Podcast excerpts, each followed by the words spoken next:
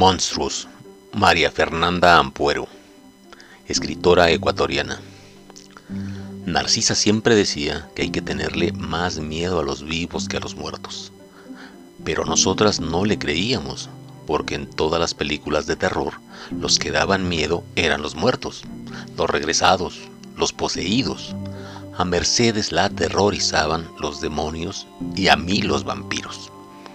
Hablábamos de eso todo el tiempo de posesiones satánicas y de hombres con colmillos que se alimentan de la sangre de las niñas. Papá y mamá nos compraban muñecas y cuentos de hadas y nosotras recreábamos el exorcista con las muñecas e imaginábamos que el príncipe azul era en realidad un vampiro que despertaba a Blancanieves para convertirla en no muerta. Por el día todo bien, éramos valientes, pero por la noche le pedíamos a Narcisa que subiera a acompañarnos. A papá no le gustaba que Narcisa, la llamaba el servicio, durmiera en nuestro cuarto, pero era inevitable. Le decíamos que si no venía, bajaríamos nosotras a dormir a la habitación de el servicio. Eso, por ejemplo, le daba miedo a ella, más que el demonio y los vampiros. Y entonces Narcisa, que tendría unos 14 años, fingiendo que protestaba, que no quería dormir con nosotras, decía eso de que hay que tenerle más miedo a los vivos que a los muertos. Y nos parecía una estupidez, porque ¿cómo le puedes tener más miedo, por ejemplo, a Narcisa que a Regan, la niña del exorcista, o a Don Pepe, el jardinero, que al vampiro de Salem, o a Demian, el hijo del diablo, o a mi papá, que al hombre lobo? Absurdo. Papá y mamá nunca estaban en casa. Papá trabajaba y mamá jugaba naipes. Por eso era posible que Mercedes y yo fuéramos todas las tardes, después del colegio, a alquilar las películas de terror del videoclub. El chico no nos decía nada. Claro, que nos fijábamos que en la caja decía para mayores de 16 o 18, pero el chico no nos decía nada. Tenía la cara llena de granos y era gordísimo. Tenía un ventilador siempre apuntando a su entrepierna. La única vez que nos habló fue cuando alquilamos El Resplandor. Miró la caja, nos miró a nosotras y dijo, Aquí salen unas igualitas a ustedes. Las dos están muertas. Las mató el papá. Mercedes me agarró la mano y así nos quedamos de la mano con el uniforme idéntico mirándolo hasta que nos dio la película. Mercedes era miedosísima, blanquita, debilucha. Mamá decía que yo me le comí todo lo que venía en el cordón umbilical, porque nació mínima, una gusanita, y que yo en cambio nací como un toro. Usaban esa palabra, toro, y el toro tenía que encargarse de la gusana. ¿Qué se le iba a hacer? A veces me apetecía ser la gusana, pero eso era imposible. Fui el toro y Mercedes la gusana. Seguro que a Mercedes le hubiera gustado ser el toro alguna vez y no ir siempre detrás de mí, a mi sombra, esperar que yo hable y simplemente sentir. Yo también, nunca yo, siempre yo también. Mercedes nunca quiso ver películas de terror porque yo me emperré porque una del colegio dijo que yo no era capaz de ver todas las películas que ella había visto con su hermano grande, porque yo no tenía un hermano grande, sino a Mercedes, famosa por gallina, y no lo soporté, y esa tarde arrastré a Mercedes al videoclub y alquilamos todas las de pesadilla en la calle Elm, y esa noche y las siguientes tuvimos que decirle a Narcisa que subiera a dormir con nosotras, porque Freddy se te mete en los sueños, y te mata en los sueños, y nadie se entera porque parece que tuviste un infarto o te ahogaste con tu baba, algo normal, y entonces nunca nadie se entera de que te mató un monstruo con los dedos de cuchillo afiladitos.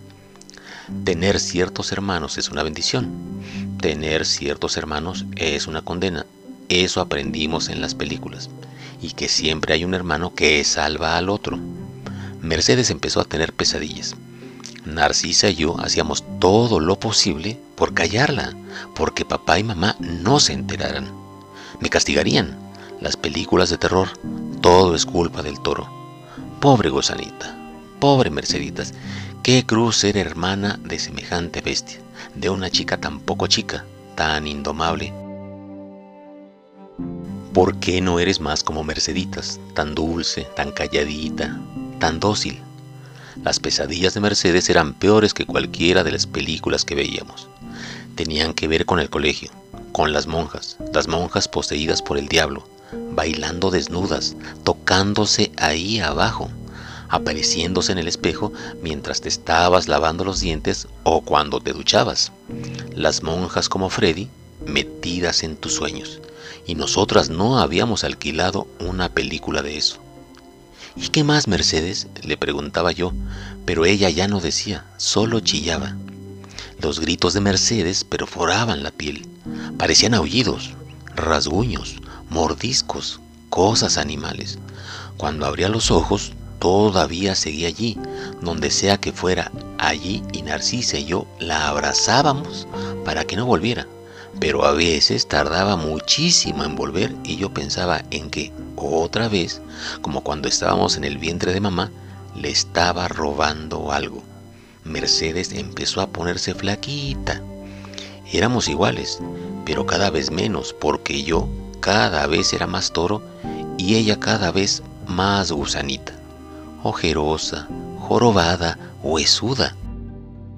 Yo nunca le tuve demasiado cariño a las hermanas del colegio ni ellas a mí. Quiero decir, nos detestábamos. Ellas tenían un radar para las almas díscolas, esa frase utilizaban, y yo era de eso, pero no me importaba. Díscola sonaba a disco y a cola, las dos cosas me encantaban. Yo odiaba su hipocresía. Eran malas e iban de buenas. A mí me mandaban a borrar todos los pizarrones del colegio, a limpiar la capilla, a ayudar a la Madre Superiora a hacer su beneficencia, que no era más que repartir lo que daban otros, nuestros padres, a los pobres, o sea, intermediar para quedarse con un buen pellizco, comer pescado del bueno y dormir en edredón de plumas.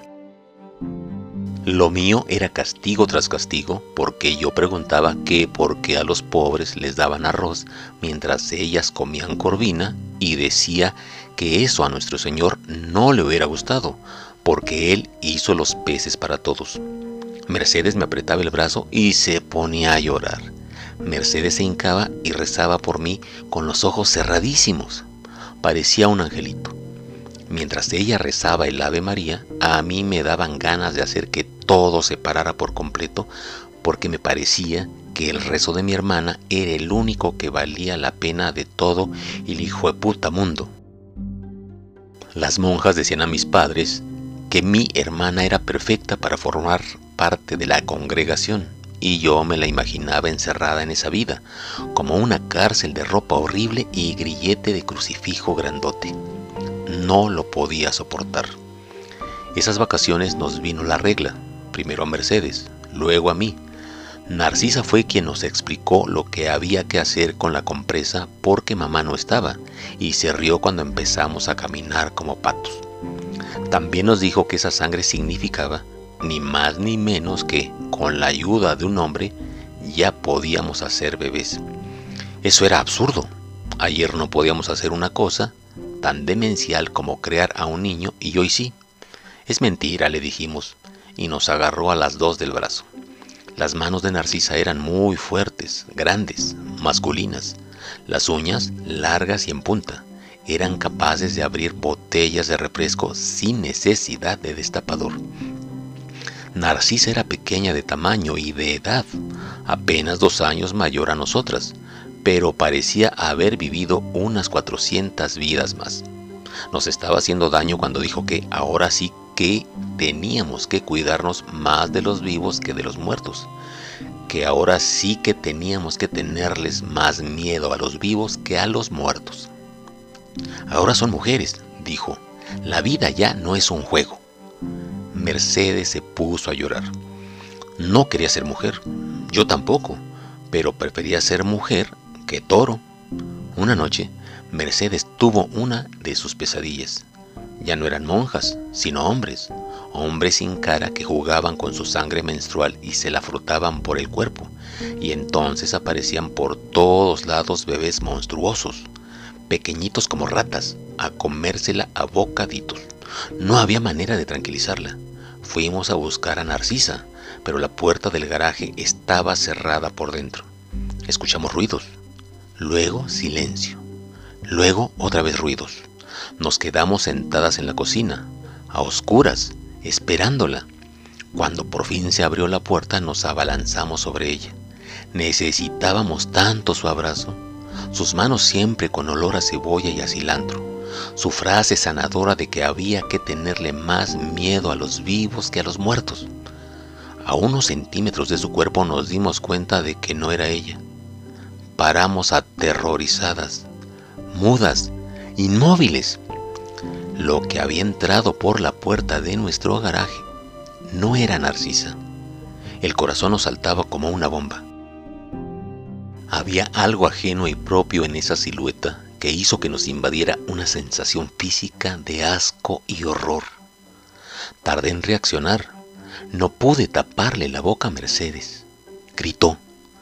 Papá nos dio una bofetada a cada una y subió las escaleras con calma. Ni Narcisa ni sus cosas amanecieron en casa.